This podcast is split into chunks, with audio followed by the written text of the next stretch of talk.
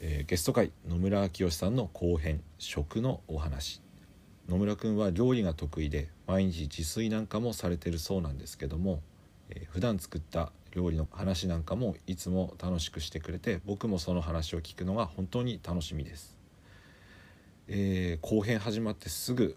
ネタバレで申し訳ないんですけどもお礼だけ一言、えーラジオ内である野菜を野村くんに僕がプレゼントしましてで、えー収録が終わってその野菜を持ち帰って1時間後ぐらいですねすぐに、えーメッセンジャーで連絡が来ましてえー先ほどの野菜で料理をしましたと、えー写真付きのメッセージを送ってくれたんですね、えーこれは本当に生産者としても嬉しいしこの短時間で、えー初めて使う食材でそこまで料理してくれたんだなっていうことに、えー感動もしてしまいまして、えーお礼を言いたいなと思いまして、えー野村くん、えー本当にありがとうございますまたパーラークマンドに遊びに来てくださいで、えーそのプレゼントした野菜の、えー話なんかも少し入った後編、えーその野菜が何なのかそういったことも想像しながら聞いていただくのも楽しいかと思いますので後編もよろしくお願いいたしますでは、えー始めていきます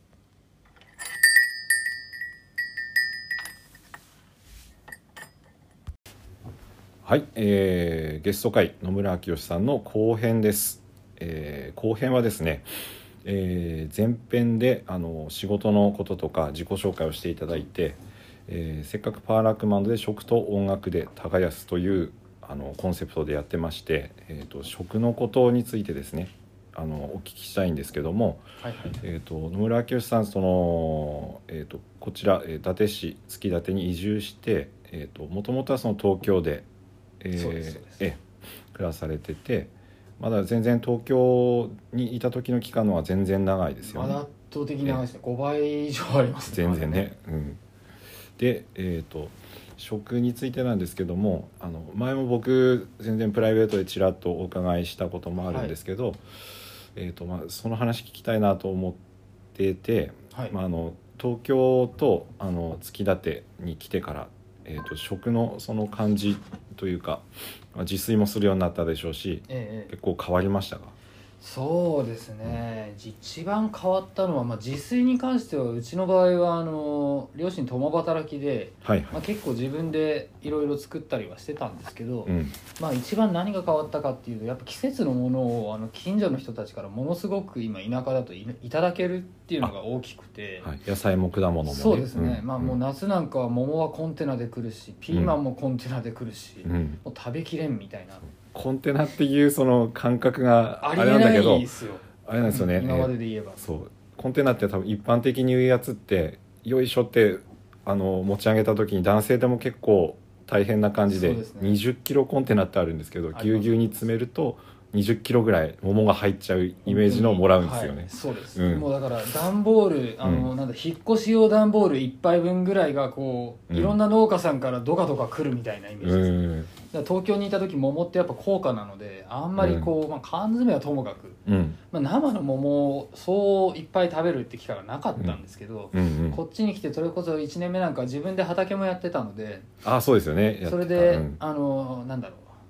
自分のちっちゃいおもちゃみたいな農園でいろいろ作ったりとかをしてたんですけど、うんまあ、そこで採れたものを食べるとかっていうことをやりながらうんまあ暑いじゃないですか夏は当然だからそうですうんみんなこう大体ねお茶だのコーヒーだの買ってきてそれ飲んで食べてしてるんでしょうけど、うんまあ、僕の場合そのもらいすぎた桃が水分補給源になってたので。なるほどありえないですよ東京にいた頃だったらまあちょっと暑いからとりあえず桃かじるかってまあ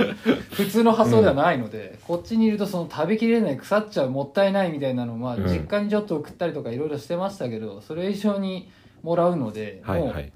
1日何個食べてただろうなもう5個6個とか普通にうん食べますよねそれでも結構お腹いっぱいになる量だよいねやいそうなんですよ、んもうお昼ご飯戻ってきたらでもまあそれはそれで今度あの取れたてのトマトがあるとかっつったらそれをあまた違うものがねねコンテナで来るわけだ、うん そうなんですよ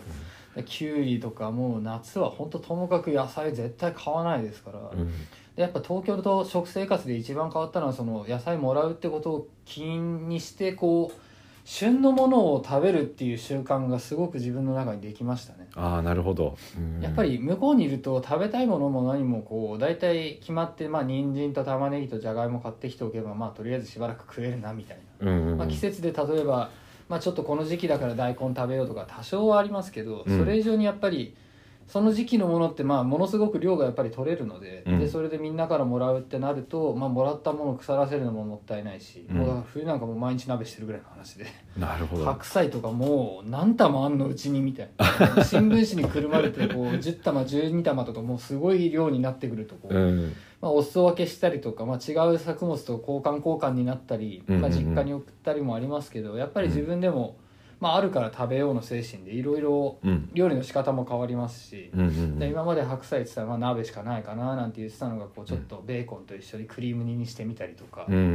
ん白菜一つでもいろいろ食べ方があるなみたいなところで。うんうんまあ、かなりその季節のものを食べるっていうことを意識してなくてもあるから、まあ、食べようっていうそう感じだになるよじゃないねですか。強制的にというかええ送られてくるし月立てなんかはあのナスとかキュウリとかえねえたくさん夏は作られてるそう方ですい夏野菜てすごく多いですからね、うんうんまああの自分で食べたくて作ったトウモロコシはハクビシンに全滅させられたんですけどあ本当にいや15本ぐらい植えたのがもうちょっとずつかじられて一番実りが良かったやつはもう全部やられてみたいなこいつら分かってんなと思いながら外獣はやっぱりかハクビシンハクビシンとかあとはまあ猿も最近はすごいですし、ああ聞いたあとはうんまあなんだカモシカとかカモシカいるあとカモシカいますねあらイノシシもいるし、うんうんもうだからそういう意味ではこう今山の中に住んでるのもあってこう、うんあれですよ人にすれ違うよりも動物すれ違う方が多かったりおいそれは大げさじゃないいやそれ本当で本すよ当にそう本当ですよいやちょうど今あそう年あの去年雪が少なかったのもあって、うんうん猿がすごい増えたみたいなんですねいやそれ聞きましたねで、うんあのー私バイクが好きでバイク乗るんですけど、いはいうんでバイクでこう峠道を走ってったらなんか目の前に茶色い毛玉がいっぱい見えたんですね、うんなんだろうと思って近づいてみたら猿の群れであそうね30群匹、れで40匹がこう固まってたそんうですよ移動するんだよね群れで群れででねバイクの音にびっくりしてうわっって散ったんですけど もうこっちが鳥肌ものでえちょっと待って突き立てのこの辺の集落で住んでる人数より猿の方が多いんじゃねみたいなそれは本当かもしれないで本す当です本当です ねでやっぱり柿のシーズンとかになるとやっぱり狙ってやつらも分かってるので、うんすごく集まってきたりとか、うんまあ笑っちゃったのがあの何ですか猿だけじゃなくて、まあ、一般的な野良猫なんかも、うんまあ、結構突き立て多いみたいなんですけど、うんであのさっきあの前半でちょこっと喋ったのか忘れましたけど家の前でバーベキューとかしてる時にホタテなんか焼いてると、うんうんうん匂いにつられてくるんですよねあー彼らがねでもうなんか猫パーティーみたいになってきて。でも猫飼ってるよね猫あ僕もね飼ってます、そういえばあの捨て猫であの、うんこのままだと処分だって話になってた子がかわいそうで、うん実家でも飼ってたのでこっちでも猫実はうん今猫と2人で暮らしてるんですけあどあ すごいなるほどでそうだね食そはいあちょっと脱線しましたけど、あいえいえ全然全然、大丈夫なんですそけうどねそう食そうだなまあその旬のものを食べるようになったことあとはこっちにいてこっちの人たちが意外と自分たちで作ったものばっかり食べるわけでは当然ないんでしょうけど、んそれ以上に意外とその辺の感覚ってやっぱ東京の方がこうなんていうのかな食で、食べ物を大事にする感覚があった部分もあったりとかして。うんうんうんでこっちでそのできたものとかをまあいっぱいあるからいいやで捨てちゃってる農家さんとかを見かけた時には最初すごくびっくりしたんですよあそれ衝撃的だったいやあまあなんて言うんですかやっぱりねあの形が多少悪いとかで企画でそういう風になってるっていうのも学生の時にこっちに来てーうん企画外になったものはもう人にやるから捨てるしかないんだっていうのをうん農家さんから話聞いた時にもまあう「んえってこれ食べたら食べたで食べれるんですよね」みたいな「当たり前だべしたら給料給料だべ」とかってうん言ってる中でそのキュウリを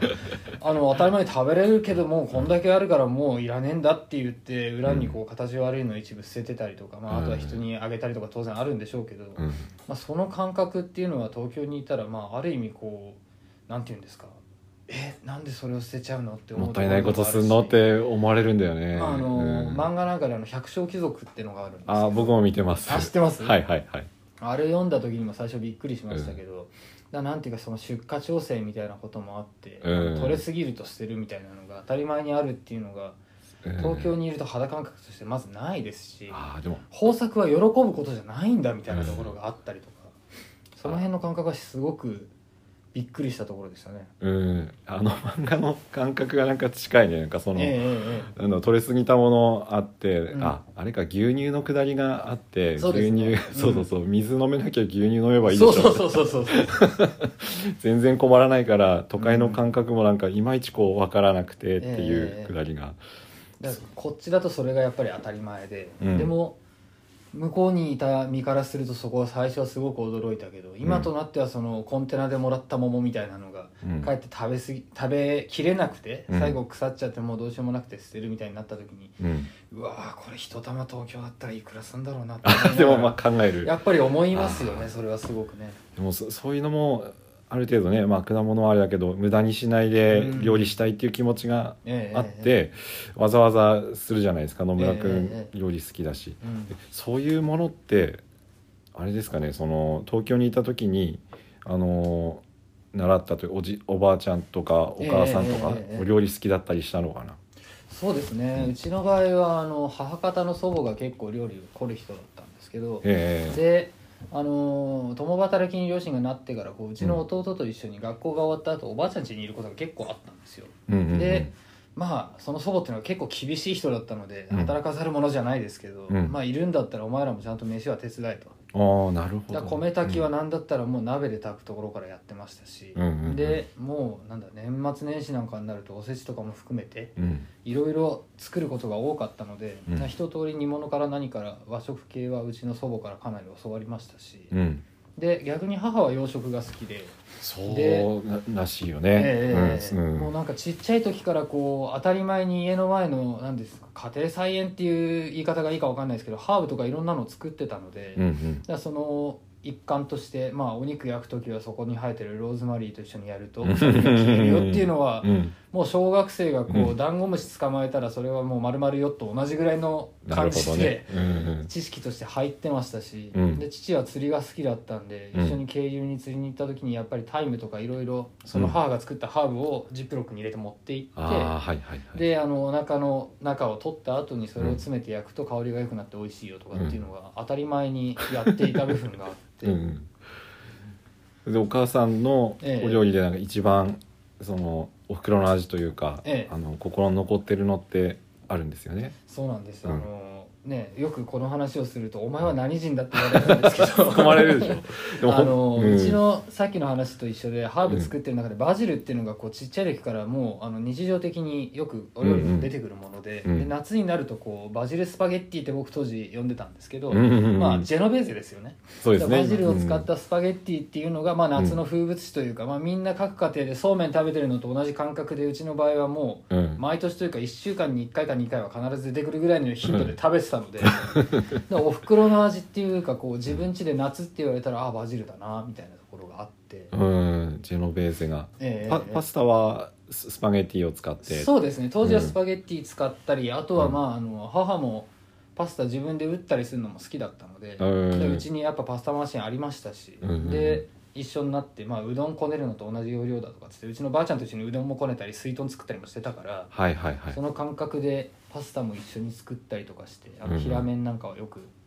自分家でもやってたような気がしますね、うん、い今もやるしねなんかそうパでスすタねねあの担当のその月立っていう町で小麦を栽培していて、うんでその小麦やっぱり今までだとうどんとか、まあ、うんそれこそ水豚とか、うん団子汁とか、うんそういうまあ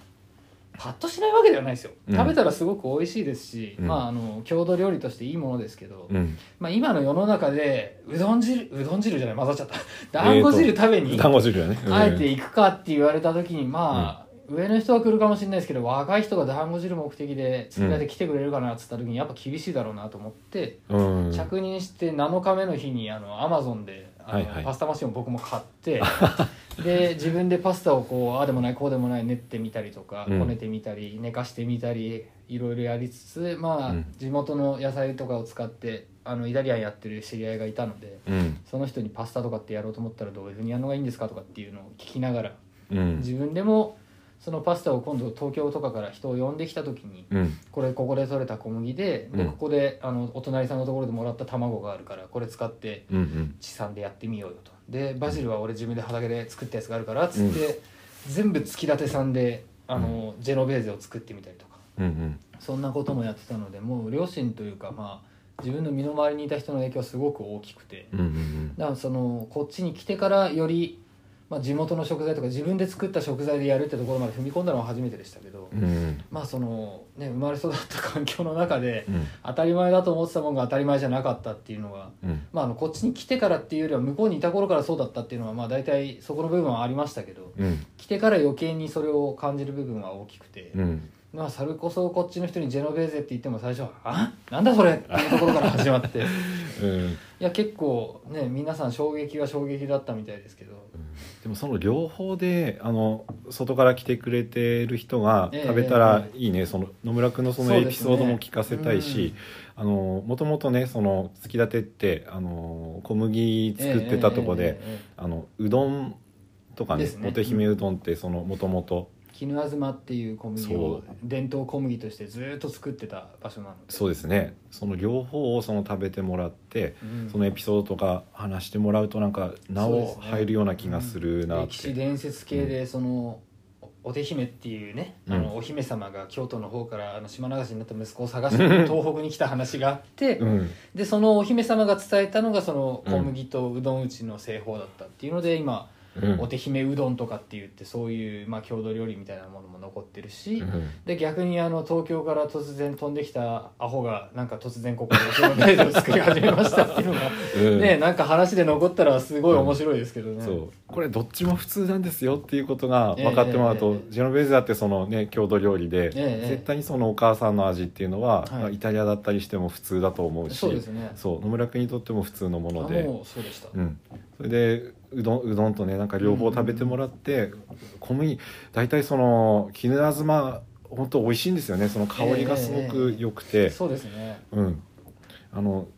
なんていうんだろう中力粉というか使いやすいあ中力で合ってますうんはいあの小麦だなって思うんですね、僕も下手くそながらその買ってきてパン作ってみたりとあらあらあからして試すんですけど作りやすいっていうのはなんか印象ですね、うん下手に作ってもあれはそうですねあのうちの場合はその地域の中でピザなんか作るあのはいおじさんおばさんもいらっしゃったりとかして、うん、うんでイベントやるときにあの月立て小麦を使ったピザですってことで販売をしてるのがこうやっぱりだんだん定着したこともあってうんあのピザ食べに来たんだけどってお客さんがやっぱり遠方からわざわざうん来てくれるようになったりしたっていうのはすごく効果として大きい部分があって、うんまあ、仕掛け人それは僕ではないんですけど、うんうんでも一緒になってそのピザ焼きおじさんと一緒にもう自分自身もこんがり焼けな がらでまあ突き立てにもともとね小麦はあってもピザの文化なんか当然ないわけですけど、うんまあ、今の時代に沿って、まあ、パスタでもピザでも、うんまあ、別にイタリアンに限った話じゃないと思いますけど、うんまあお菓子だったりいろんな形で今まであったものを見せ方を変えていくっていうところで、うんあの今ただあってこれは何とも思ってないその辺の石ころだと思ってたものが磨いてみたら実はそれが。うんルビーやダイヤモンドかもしれないみたいなところがあるとうんそれってやっぱりその地域おこしっていうふうに大きく言ったらなるのかもしれないですけどそれ以上あにーそううんうん自分の身近なところに何があるのかわからないというか今まで何とも思ってなかったところに実はちょっと面白い価値があるっていうのうがんすごく自分の中で発掘作業のようでうん面白い部分だったのでうん、それ前前編でも言ってたけどやっぱ大切なことですねそのそうですね外の目で発見するっていうのは、うんやっぱり地元でまあ逆に僕も立川のいいところって言われると何も思ってないんですけど。なるほどねでも逆にうんこっちに来ると、まうあんそっちで当たり前だったことがこっちでは当たり前じゃないし、うんでこっちの人が当たり前だって言ってやってることがこう向こう出身の人間からするとかなり衝撃的だったりとかしてああでも僕逆にあれですよなんか東京だと吉祥寺ええええとか遊びに行っえた時にすごいなって思うんですよその、うんうんうんこっちの人よりもなおその自然派のその飲食店とかえええええすごく多くてなんか意識してるうん感じでそういうところはあるかもしれないですねうん、だからそそういう部分は感動しましたね吉祥寺すごいなって 昔うん思った逆なで僕こっち移住してでも結構衝撃だったのが、うんこの辺の人たちあのそれこそバーベキューとか地域の人たちで集まってちょっと飲み会するぐらいの時に、うんあの地元の酒屋さ んからあの生ビールあれで持ってきて生ビールをみんなで飲みながら、うん宴会しちゃうみたいなのって東京ではまず考えられなかったんで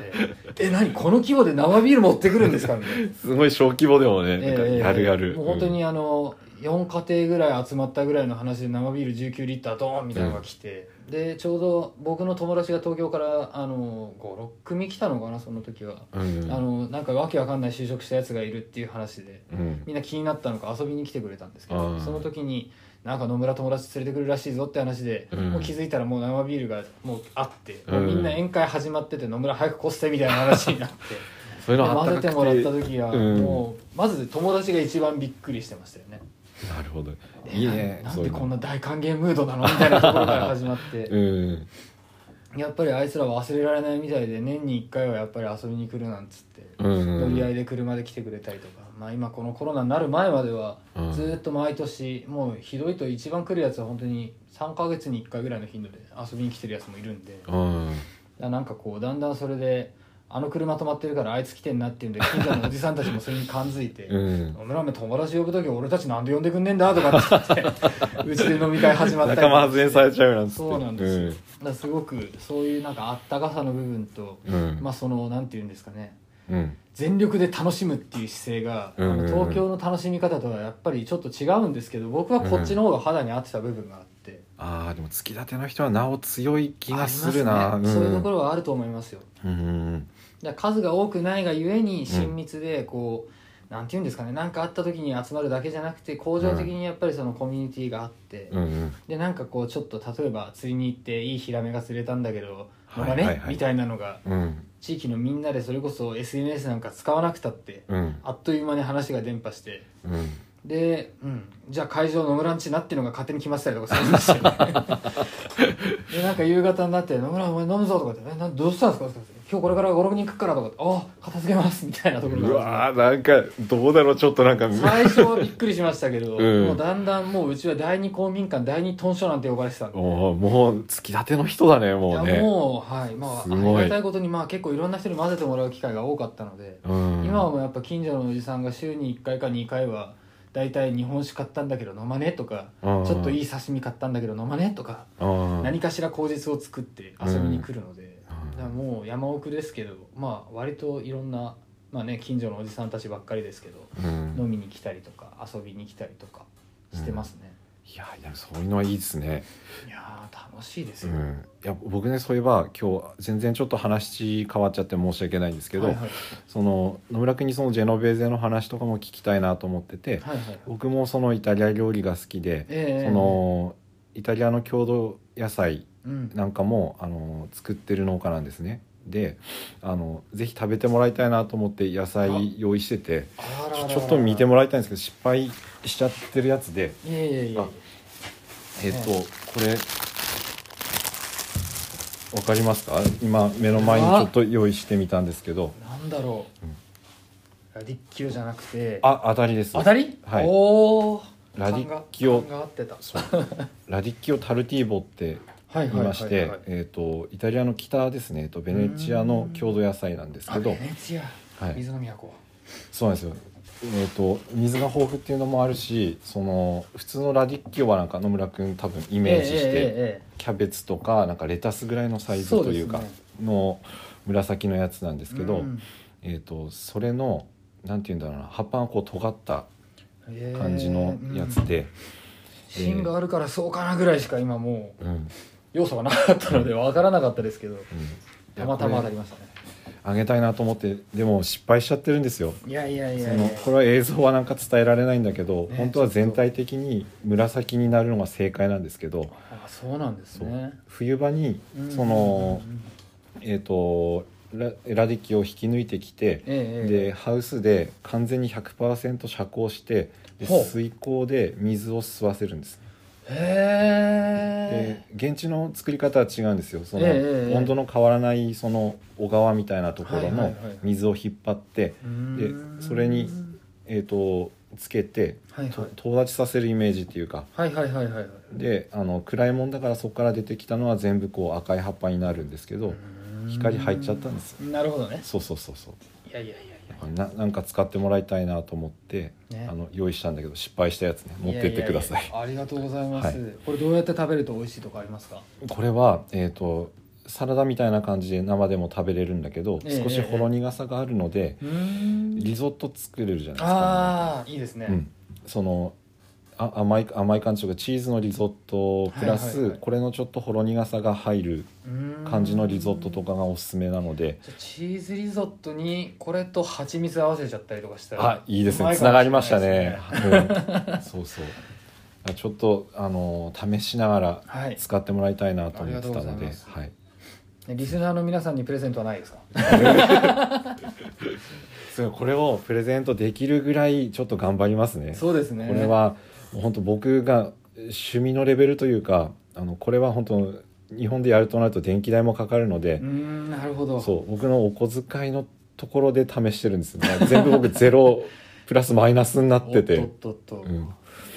やこれは本当に郷土の野菜としてええ成功できるように頑張るんで、じゃあ皆さん、ね、応援してあげてくださいっつって、料理好きな野村君にもっと、あのそうだねこう満足して使ってもらえるような頑張ります野菜になるように僕も頑張ります、よろしくお願いしよまろしすくあおり願がいしますとうございます最後かしこまっちゃったね僕いやまさかね、んそんなプレゼントがあるとは思ってなかったの いえいえいやまあこれ一つ入れちゃったんですけど、うんこうそうですねあの今後の活動とか、はいあの宣伝宣伝というかあー伝えたいそうですとねきたいことってありますか、はい今まずコロナの世の中で皆さんこうねこれから今どこで聞いてらっしゃるかわからないですけど、うん伊達市今来てくださいって本当は言いたいところだけどちょっとそれが難しい部分がやっぱりあると思うんですよ、ううだからそこの中で、まあ、さっきちょっと話にもあの前半だったかな触れたと思うんですけどふるさと納税だったりとか、うんうんあとはその里山セレクトってまあ僕もやってますけどそれ以外でも、まあ、いろんなあの道の駅さんだったりいろんなところで今通信販売のサービスなんかやってる部分があるのでうんもし気になったものが、まあ、蜂蜜でもいいしゆういちさんとこのお野菜でもいいですし、うんいろんなものあの面白いものありますので、うんよかったらちょっとインターネットで、まあ、検索して「ふーん」っていうだけでもいいので 見てもらえるとまずちょっとどんなことやってるのかなっていうのが見てもらいやすくなるのかなと思いますので、まずちょっとねあの5分でいいです5分でいいのでちょっと検索とかしてもらえたら嬉しいななんてあ思いま何す、何で検索したら一番ヒットしますあのうちのサービスで言えば「里山セレクト」で調べてもらえると漢字で里山漢字で里山、セレクトはカタカカタナですカナでで調べてもらえれば はいまたはフェイスブックであの普通の野村に明るいに発祥の地の書吉祥寺ちょっと出ましたけど吉祥寺の城っていう字で あの僕の名前もそのまま出てきますので、うんよかったらそちらも調べてもらうとどんなことやってるかちょっと見えるかななんて思いますので、うんよろ直しければそ接ちらもメッセージいただいてもいいのかあなどうぞどうぞどうぞはいはい、じゃあぜひぜひえあのご連絡していただいたり、はいあのググってって言っていいのかなあの大丈夫ですようん里山セレクトであの調べてあのいただければ見てくださいぜひはいお願いします、よろしくお願いします、はいでは、えー、と後編はこんな感じで、えー、と今日は、えー、と農家の菅野雄一がパーソナリティでお送りしましたゲストは、えー野村明さんはい、え本日は長い時間ありがとうございますありがとうございました、またぜひ来てくださいはい楽しみにしてます、はいありがとうございバイまバイす